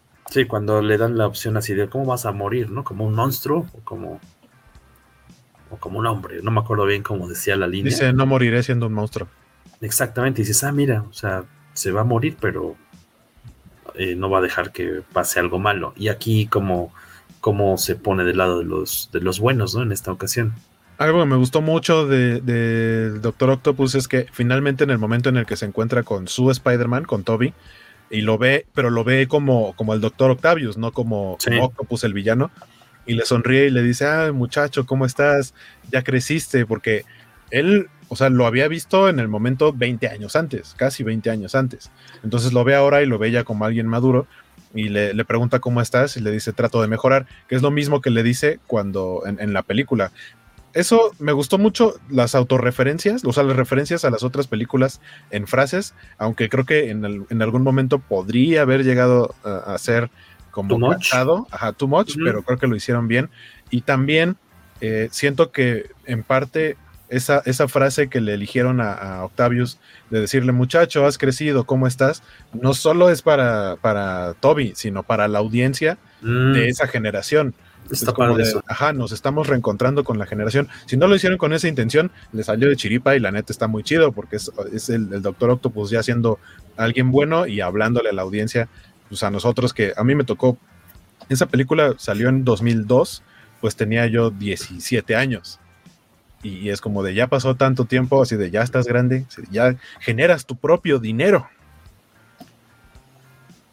O no, porque es Peter Parker. No, no, no, yo hablaba de la audiencia. Ah, ya. O, o pues tampoco. no, porque soy yo.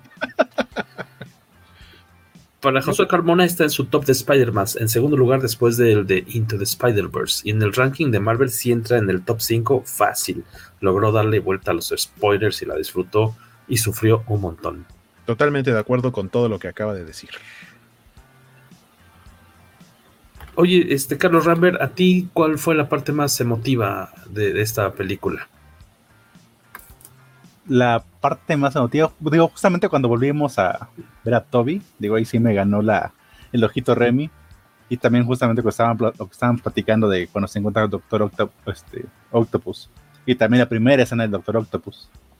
De que aunque ya la habíamos visto en el pues me seguía emocionando de verlo de nuevo ya en pantalla gigante al Doc Ock. Y aunque también no tenga mucho que ver también la escena de Toco con la tía May, porque para los que leímos cómics, saben que ellos, ellos, dos salieron en, en, algún punto y hasta se iban a casar y besaban sus bocas. Rogelio Fortanel dice, en la toma de la máquina de coser me gustó el detalle que contenía la etiqueta del vaso de café. ¿Y qué decía eso, Rogelio? Ah, la etiqueta, de, la etiqueta del vaso de café es el vaso de café que le compra MJ cuando se supone que le va a decir quién es y que, que, que por un hechizo olvidaron quién era él porque ella le pide a Peter que le prometa que la va a ir a buscar. Y sí. el momento en el que la va a ir a buscar, ve que cuando ve que tiene el curita en la frente, dice ya casi no me duele. Para él es como, están mejor sin mí. O sea, ¿cómo voy a venir a arruinarles la vida de nuevo? Sí, arriesgarlos, ¿no? Exacto. Pero conserva el, el, el vasito. Ah, lo tiene ahí en sus, en sus uh -huh. pertenencias. Ah, no, no sí. lo distinguí. Para Rogelio también, esta, Fortaner, esta película es la mejor de Holland en el papel, pero no llega a ser la mejor de Spider-Man. Oh, buena, buena observación. Pues es que sí depende, esta película depende de la existencia de los otros Spider-Man. Depende de muchas referencias. Sí, solita. No la disfrutarías, no, para nada. No, no, no la. O sea, sería entretenida, pero todas las referencias, sin haber visto las anteriores, sin saber que existe nada de eso, sí sería complicado. O sea, tendrías que preguntarle es... a alguien ¿Por qué se está emocionando? ¿Ese quién es? Sí, sí, sí. Es como la de Ghostbusters que te digo que nos tocó que un amigo, Lex Silver, de. de no, no es Silver. Eh, saliendo Luto. de. No, no. Saliendo de la película con su novia, dice: Su novia no la disfrutó tanto. Pues es que ella nunca vio las otras dos. Pues eso es entendible porque no le. No la disfrutó tanto. Esta película, mejor de Holland en el papel, pero no llega a ser la mejor de Spider-Man. Spider la mía de Spider-Man favorita sigue siendo la 2 de, de Tobey Maguire. ¿La tuya, Carlos Rambert? Igual a 2. Más es la ¿Sí? versión 2.5. ¿Qué tiene de diferencia? Creo que yo nunca la vi. ¿8 minutos extra? Ah, no Ajá. la tengo yo. Y los conté porque en la caja decían que eran 15. Te tomaron el pelo. Uh -huh. Así son 8 minutos gloriosos. ¿Qué nos dice Octavio Guaquito? Es entretenida, pero la película tiene problemas, por lo que levanta todo es el fanservice. Es un salvavidas para Dumb Holland. Por cierto, no olviden lo del hashtag make TAS, eh, es TASM3, para que no lo escribas mal, amigo, de Andrew Garfield. Eh, ah, porque es, es que eh, no vi exactamente cuándo, pero se supone que hay un día, no sé si es el 24, 25 o algo así, como que, que la gente se ponga de acuerdo para comentar, tuitear en el, mismo momento, en el mismo rato, ese hashtag make TASM3 de Amazing Spider-Man 3, porque, o sea, vaya, está, está lo de la campaña de, de, tratar de hacer, de completar la trilogía de Andrew Garfield, pero yo creo que incluso sin, el, sin la campaña, eh, sí creo que Sony ya tiene por ahí pláticas con él para regresar al personaje, lo cual para mí sería fantástico porque a fin de cuentas su proyecto fue un proyecto trunco, porque la 2 no pegó, o sea, la 1 le fue decente y a la 2 no le fue tan bien ni en, ni en crítica ni en, ni en taquilla y prácticamente de ahí pasaron a las negociaciones de integrar a Spider-Man al universo de, de, Marvel Disney. Pero, pero sí creo que, que su versión de Spider-Man merecía otro, otro chance. El final de Amazing Spider-Man 2 para mí es, es fantástico. El, el, una, de las, una de las imágenes que he querido compartir, pero no lo he hecho justamente por cuestión de spoilers, es la imagen del, del niñito que se quiere enfrentar a Rino cuando se supone que Spider-Man desapareció por un tiempo y, y llega Spider-Man y lo ve y le dice, sabía que volverías. Esa creo que es mm. una, una, gran imagen como referencia a, a, al regreso de Andrew en esta película. Eh, no le he puesto, como, como dije, por, por este spoiler, pero, pero toda esa última secuencia es algo muy bonito. Entonces, ojalá se haga. The Amazing Spider-Man 3 estaría muy padre. Creo que coincido también con Miguel Ángel Vázquez. Dice: Cuando Andrew atrapa a Zendaya, eh, fue el momento más emotivo de la película. Casi lloro. Está muy, muy padre esa, esa escena, ¿no? Como tiene la oportunidad de salvar a su, a su amor de su otro yo en otra realidad. Esa, esa debo decir que igual platicando, pero fue justo cuando salió el, el en el tráiler, que en el tráiler se ve cómo ella termina cayendo y es como de volvemos a ver a un interés romántico de Spider-Man en el cine cayendo. Y pues la tiene que salvar, o sea, eh, obviamente Andrew no pudo salvar a, a Emma Stone, a Gwen Stacy, pero justo en esta especulación de si iban a aparecer o no, sí yo lo que, lo que comentaba era para mí el, la escena ideal eh, en esa circunstancia es que ella se cae, eh, Tom no la puede alcanzar y el que está ahí es Andrew y Andrew sí la va a alcanzar y la va a salvar y justamente es lo que sucedió en la película, yo estaba vuelto loco así de, ah, sí, me cumplieron lo que yo quería, muchas gracias. Sí, eso estuvo fabuloso. Maximiliano Choreño, ¿qué tal? Qué gusto verte por acá. El cine actualmente se está convirtiendo en puro fanservice, así que en este punto puede ser posible llegar a ver la tercera parte de Andrew Garfield. Y dice Luis Carreón que las secuencias de eh, batalla con el Doc Ock siguen siendo increíbles, visualmente espectaculares. Esta vez fueron puros CGI, es lo que leía por ahí, que a diferencia de las películas con, con las de Sam Raimi, sí era CGI también, pero también con este el, el, el, los tentáculos pues físicos. Me estás diciendo que Alfred Molina trepó edificios con tentáculos de verdad. de cartón. No, este, pero sí, sí, sí tenían pero, pero, todo, todo es CGI, porque según yo sí habían, en las tomas como de cerca, según yo sí habían vuelto a usar eh, brazos mecánicos. Habría que la, checar. Es, es, que justamente Alfred Molina este, en la entrevista dijo que no, que todo era CGI. Ah, mira. Que, que, era, que se tuvo que volver a acostumbrar porque an antes sí tenía pupeteros moviéndole los brazos, uh -huh. y ahora simplemente pues, tenía ya a los chicos de, este, de, de, efectos haciéndole los brazos por él, que nada más tenía que fingir dónde estaban. Uh -huh. Este. Que también le gustó a Palomo como el Spider. Eso se me hizo un detalle bonito. Porque no sé si tenga un doble significado cuando dice el Spider-Man de Tobey Maguire le da ánimos al Spider-Man de Andrew Garfield. Cuando le dice, no, tú eres un chido. Así como, sí, tal cual que le echa porras. Yo dije, dice, you're amazing. Sí, así de. Como que no, no, no creas que eres el peor Spider-Man. Algo. Es que, es que o sea, es, es, parte de lo del fanservice. Sí. Las, todas las escenas de interacción entre los Spider-Man, sobre todo entre Toby y Andrew, son más con referencias a lo que sucede en el fandom que a lo que sucedió en las películas. Como agarrar un poco de meme de que se está estirando la espalda y decir, ¿qué está pasando? Ah, mi espalda. Pues eso es algo que se volvió chiste a raíz de la escena en la que se cae y se golpea en la espalda. Y es como de, ah, mi espalda pero y aquí lo, toman como referencia y luego le, le truena la espalda. O sea, son momentitos que a lo mejor no avanzan nada en la película, pero que son muy bonitos de ver. Y luego esto, ¿no? Cuando empiezan a platicar de villanos, así de, oigan, cuando están esperando, así de, ¿y ustedes qué ha sido lo más raro que han enfrentado? No, pues yo un extraterrestre que se veía como una cosa negra, no, pues yo un extraterrestre morado que le gustaban las gemas. Y el otro así ah, ustedes han peleado con extraterrestres y yo nada más con un tipo con un traje mecánico de rinoceronte, soy el peor de todos. Porque, o sea, porque eso es parte de lo que sucede afuera, de que a, Andrew siempre se le ha eh, tirado como de, no, no está en el top de los Spider-Man que lo han interpretado en el cine. Y, por eso es este Charlie Porras. A mí, eh, podría decir que por generación y por lo que me tocó ver y todo, Toby es mi Spider-Man. Pero el, que, el actor que más me gusta cómo lo ha interpretado porque se nota que está enamorado y, en la piel del personaje de Andrew. Por eso mismo, o sea, creo que tuvo la, la mala fortuna de tener guiones no, no buenos. Pero él interpretando el personaje me parece fantástico. Em, por aquí nos decían, eh, eh, bueno, obviamente estas escenitas en las que los tres interactúan son, están a todo dar, ¿no? Súper disfrutables.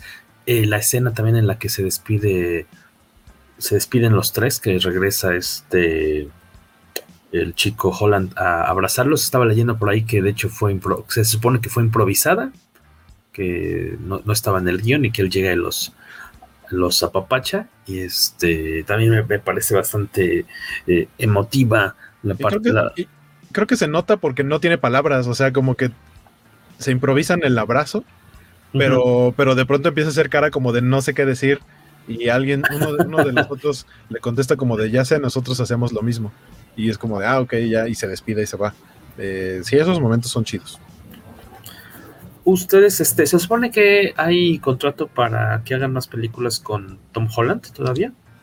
Se supone. Tres más, creo, ¿no? Ajá, recién salió que otra, otra trilogía. Pero también supongo que fue antes de que terminan esta película, porque como te digo, se ve como tabula rasa para que empecemos de nuevo y ya sin, todos los personajes que, tuvo de apoyo en Marvel. Sí, ignorando cierta forma lo que pasó para poderle inventar una nueva historia. Tal cual, yo no había visto la película hasta ayer, eh, una semana después de su estreno, y me había tocado por ahí, sin que fueran spoilers, pero algún amigo decía, ah, por fin tiene una película de origen, El Hombre Araña. dices, ah, caramba, ¿cómo que va a tener una película de origen si ya tiene? O sea, sí, nunca nos platicaron bien lo de la araña ni nada, como que ya daban por hecho que tú sabías quién era el Hombre Araña, cuando lo vimos en esta versión nueva.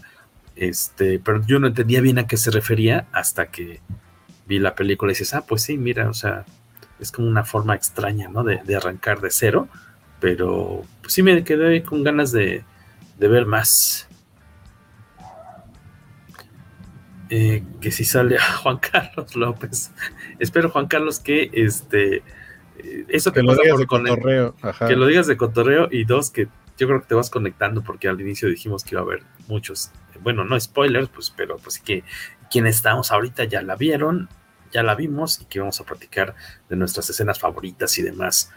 Em, por ahí, casi antes de despedirnos, dice Octavio Hernández, saludos, me pasó igual que a ti, Guaco, con el DVD, eh, pero me pasó con las dos torres de Lord of the Rings, también la preventa de Spider-Man en Blockbuster, pero en VHS. O sea que no, que no tenías este, el DVD, el aparato reproductor, pero te compraste primero el DVD para presionar un poco, Octavio. muy bien, muy bien. Y en otro orden de ideas, dice Al John Moore, con respecto al libro vaquero, me parece que falta la opción que incluya el libro, el autógrafo, las cartitas o postales y que sea la entrega personal. Eh, lo veo poco probable, pero eh, la opción ahorita solamente es el libro sencillo. Eh, se te puede entregar en mano aquí en la Ciudad de México. Y hay otra eh, opción de libro firmado, pero ese ya incluye el envío. es que yo creo que sé a qué se refiere. Lo que pasa es que hay un paquete donde está solamente el libro y otro paquete que te ofrece el libro y las postales más el envío. Más bien creo que falta un paquete del el libro más las postales y entrega personal. Mm, lo, revisamos, incluso habría posibilidad a lo mejor ya cuando exista el libro, esperemos obviamente, que este, antes de contactarlos, más, más bien al momento de contactar a quienes quieren recogerlo aquí en la Ciudad de México, decirle, oye, el otro sábado que nos vamos a ver, ¿quieres que te llevemos las postales? Cuestan X más. Ah, sí, sí, llévamelas. y pues te las pues, podríamos llevar. Las firmas a lo mejor no necesariamente porque eh, saldrá el libro impreso, nos lo entregarán y en algún momento tenemos que sentar, sentarnos con el maestro Jorge Aviña a que firme un chorro de, libros, aquellos que fueron este, adquiridos de esa forma. Entonces sí, vamos a tener una cantidad como pues limitada de, esos, o sea, no vamos a tener como eh, de entrada como sobrantes para decirle, a, para ofrecerlos. A lo mejor después sí, pero de inicio hay que cumplirle a quienes lo solicitaron de, ese, de esa manera en las, en las opciones de, las recompensas, pero vamos a checarlo de todos modos, camarada. Qué bueno que lo, que lo comentes. Eh, pues vámonos despidiendo ya casi, amigos. Este, ¿hay algo que les haya de plano hecho ruido o distraído mucho en esta película o no es para tanto?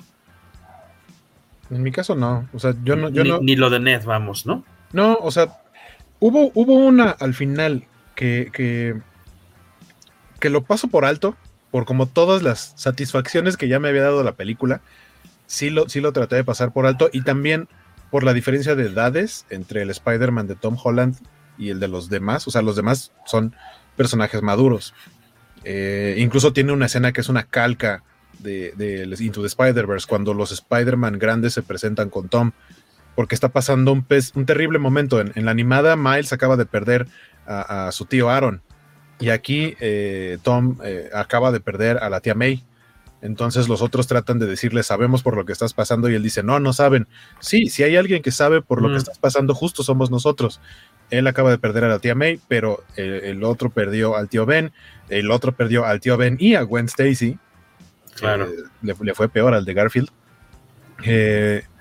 Esa escena es una, calca, o sea, vieron que funcionó muy bien en Into the Spider-Verse y acá no tenían por qué hacerlo diferente. Eh, pero hacia la parte final, eh, Tom está lleno de rabia y literalmente quiere matar a, Norman Osborn. Tal cual eh, agarra el, planeador y se lo va a encajar en el pecho. Y yo siento que ahí más bien hubieran tenido que hacer como que no, porque quien lo interrumpe, quien lo frena, es, es Toby. Pero eso es un, si no hubiera estado Toby, lo hubiera hecho.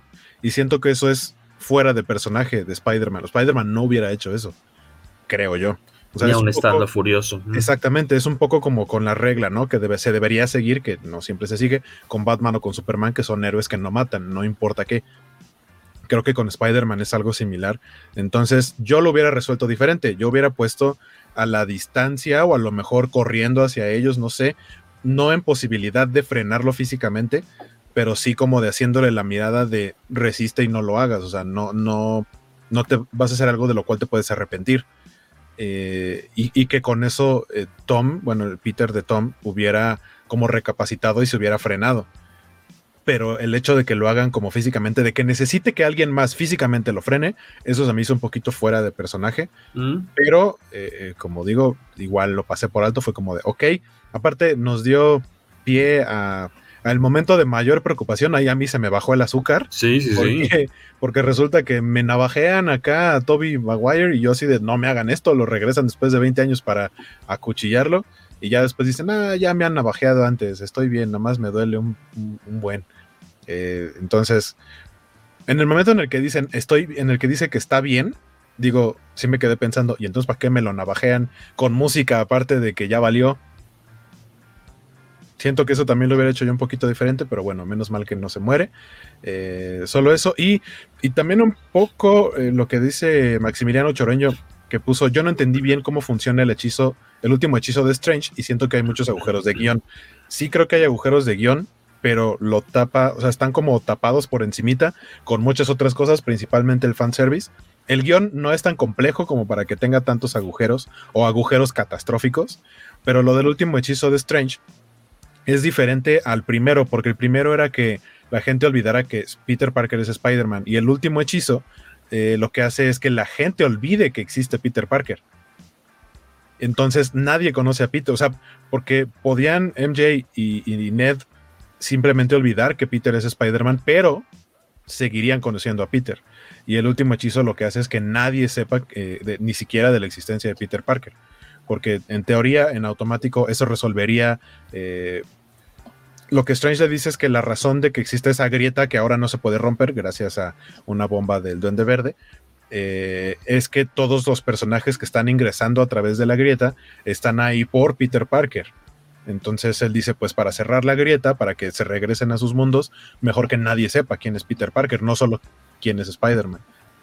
Y, y, ya, o sea, siento también que es una resolución muy fácil para un problema demasiado complejo.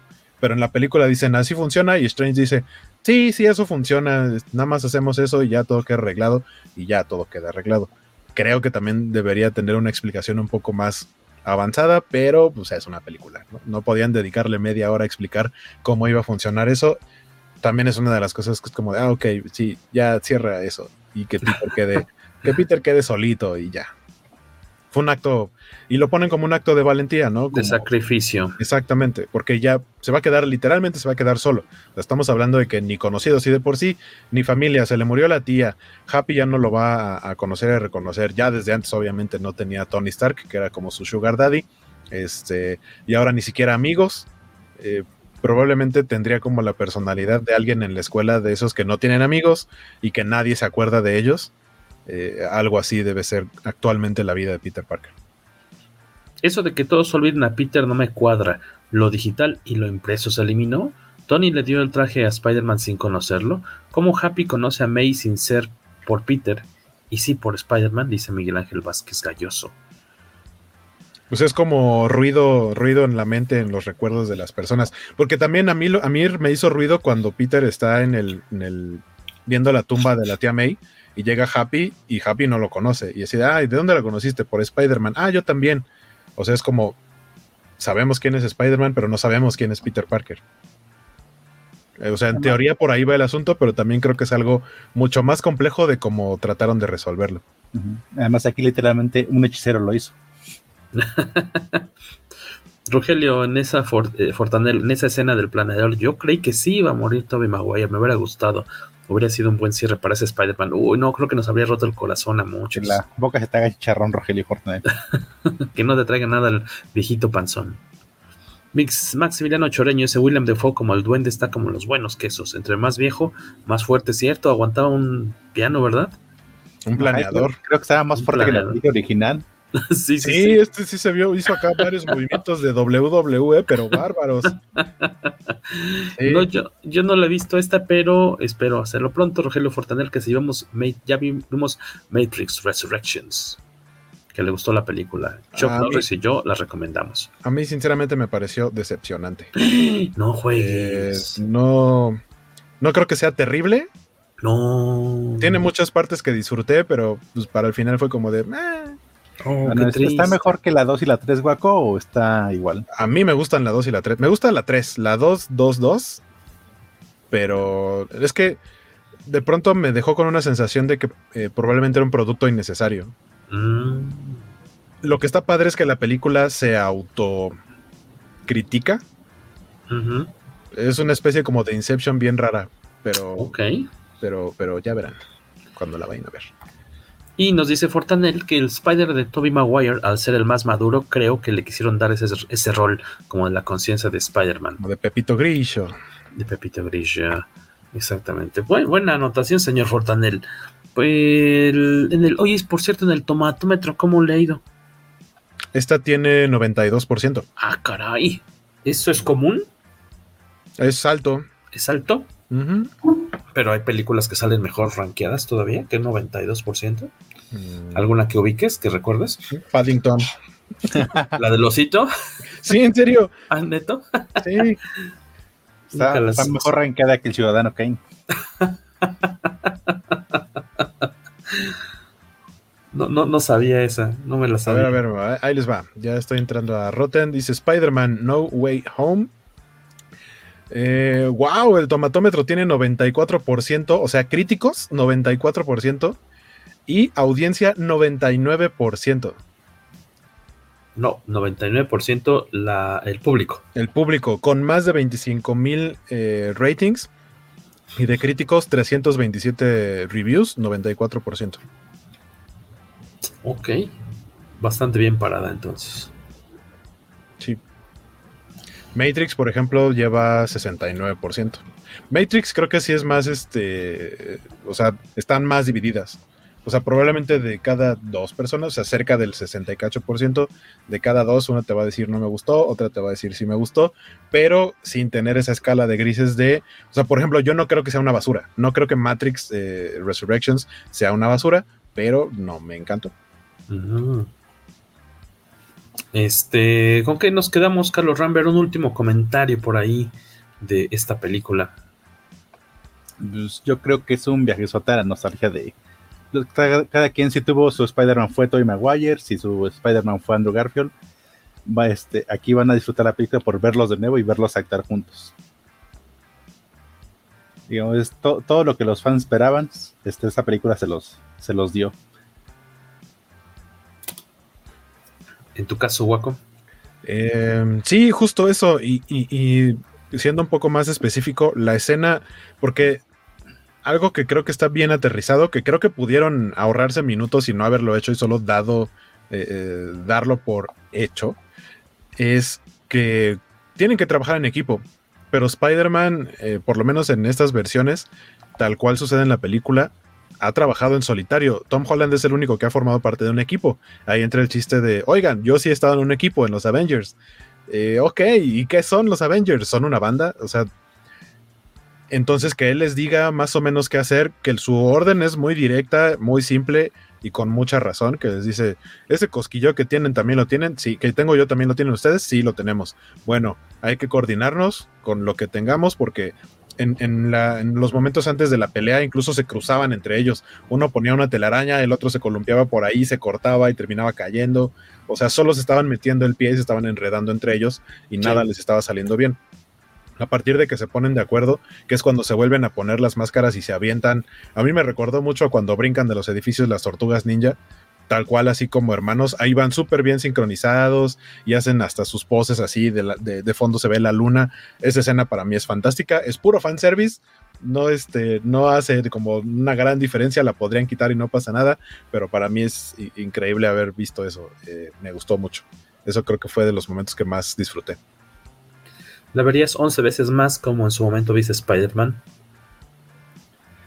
Ya no, porque los tiempos han cambiado. Esta vez la vería 11 veces más, pero ahora por stream. Ah, es que, exactamente, es que esa es otra. O sea, en aquel tiempo íbamos a verla al cine y teníamos que esperar que un año o algo así para, Yo creo, más o menos, para, verla en formato casero. Y por ejemplo, ahorita, eh, ah, alguien hace rato mencionaba que sentía que esta película es más de Sony que de Marvel. También creo un poquito eso. Eh, pero hay que recordar que Sony tiene repartidos sus derechos en diferentes plataformas de streaming y las películas de Spider-Man no son de exclusivas de Disney Plus. Hay unas en HBO Max, hay unas en Netflix, eh, hay otras creo que en Prime, hay una que creo que está en más de una plataforma. El punto es que eh, Spider-Man No Way Home se va a estrenar en streaming en HBO Max y se va a estrenar dentro de los próximos seis meses, entonces o sea, sí podría gastar mi dinero para ir a verla otra vez al cine la próxima semana, pero a lo mejor ya no tiene tanto sentido porque sé que en menos de medio año ya la voy a tener disponible para verla en HD aquí en mi casita. Entonces, eh, eh, sí, los tiempos cambian, como dice don Carlos. Oigan, pues gracias a todos los que pasaron por acá a darnos sus opiniones, sus comentarios sobre esta película. Suponemos que en su mayoría la disfrutaron bastante. Por ahí hubo un par de, de amigos que escuchan aquí el podcast que tal vez no fueron tan, tan fans como el mismo Doomship Rock. Por ahí alguien más decía, pues este tiene huecos, este, creo que no está tan bueno el guion, pero sí hay mucho eh, fanservice. Ah, hay cosas interesantes que vienen por, por ahí este, de Book of Boba Fett, que de la que seguramente estaremos platicando en próximas semanas, y otras cuestiones comiqueras también aquí en el podcast Comicase. Eh, si tienen alguna opinión de qué les gustaría que abordemos en el próximo episodio, que sería el último del año, hablen ahora o callen para siempre. Y si no hablan ahora, eh, pues díganlo en todo caso por nuestras redes sociales. Díganos de que quieren platicar un poquitín eh, la próxima semana para cerrar este extraño 2021 y darle la despedida. Eh, Waco, ¿dónde te escuchamos? ¿Dónde te leemos? Pues me escuchan y me ven aquí en el poderoso podcast Comicase. Eh, ya saben, en las covacharlas eh, los días miércoles también. Eh, hoy justamente tuvimos la última de Hawkeye con este último episodio, que a mi parecer sí está en el top 2 de las series de Marvel de Disney Plus. Eh, creo que pondría todavía en el primer lugar a WandaVision y este en segundo, y ya después está la perrada. este, eh, y eh, la próxima semana tenemos el primer episodio de la charla del libro de Boba Fett, que ya estrena. No, no, no, este, no tuvimos vacaciones de Covacharla. y pues ya, aquí nos vemos los miércoles. En tu caso, don Carlos Rambert. Ahí me encuentran en Twitter e Instagram como arroba carlos-rambert. Ahí pueden ver mis grabatos, hay coherencias. Dicen que por favor la mofeta dice ya, por favor, saque la entrevista al traductor David, por el amor de Dios. Eh, espero que estos días de, eh, ¿cómo se dice? De recogimiento espiritual eh, navideño me dé un ratito libre ahí para rascarle a esta cuestión de, esa entrevista, la entrevista perdida con Jesús Geolguín y que la podamos estrenar a inicios de año. Pero qué bueno que me dices la mofeta para darle átomos por ese lado. Eh, dato bonito, que hay agradecimientos especiales a varios artistas del cómic en esta película, dice Luis Carrión, incluidos Bendis, Romita, Slot y varios más, que es una práctica ya común de repente ¿no? El, tener esos agradecimientos al final, también para evitarse problemas legales seguramente. Este, Dan Slot estaba emocionadísimo porque creo que este es su primer crédito en película de Marvel. y, ah, aparte, y, aparte, lo pusieron junto a, creo que Romita. Y sí fue como de, ah, esto es un sueño hecho realidad. Aunque, miren, aunque deberían... El, bueno, el bueno. Ah, aunque, aunque por ahí, ahorita hablando de Hawkeye, pues más que agradecimientos, este, también deberían soltar una lana, porque si bien toman referencias de algunas cosas en donde estuvieron involucrados varios de estos creadores, pues hay otras que tal cual sí, por lo menos por ejemplo en la serie de Hawkeye, todo su, su diseño gráfico en cuanto a animación de créditos y eso, pues viene de los cómics y según yo no le han dado dinero a David Aja, nada más tiene su agradecimiento, pero pues está padre de eso, no come uno. Una palmadita nada más. Este, oigan, pues gracias. Eh, nos despedimos por el momento. Esto ha sido que el, episodio 223 eh, ya del Poderoso. Eh, siempre un gustazo encontrarlos por allá. esperamos no falten a su cita la próxima semana en el último episodio del programa, este programa de miércoles que sale al aire en las plataformas de audio cualquier otro día de la semana. Nos, ah, nos dice acá Alberto Palomo que sí que nos faltó mencionar lo de Venom, esta, este guiño a que pues probablemente después podamos verlo incorporado en el universo, en el MCU. por cierto, mi bronca con, con Venom, que también siento que es un hueco en la trama, es que en teoría los personajes que llegaron a este universo, al MCU, eh, son personajes que sabían que Peter Parker es Spider-Man y Eddie Brock en la vida ha conocido a un Spider-Man, a un Peter Parker que sea Spider-Man aparte. Entonces no tiene sentido de que, de que haya sido transportado también ese universo, pero eh, eh, X. Sí, no, no, fue tan relevante lo que pasa ahí con Venom, pero pues a ver qué, qué hacen con esas cartas para en siguientes ocasiones. Pues nosotros los dejamos. Este fue ya eh, otro episodio más del Poderoso. Y gracias en verdad por seguir por estos eh, lados. Nos da mucho gusto compartir un ratito con ustedes y eh, que se tomen el tiempo después de escucharnos. Ojalá así siga siendo en el año 2022. Nos vemos en el futuro, jóvenes. Esto fue el episodio 223 del poderoso podcast.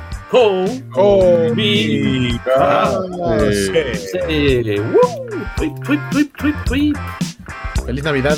Feliz Navidad.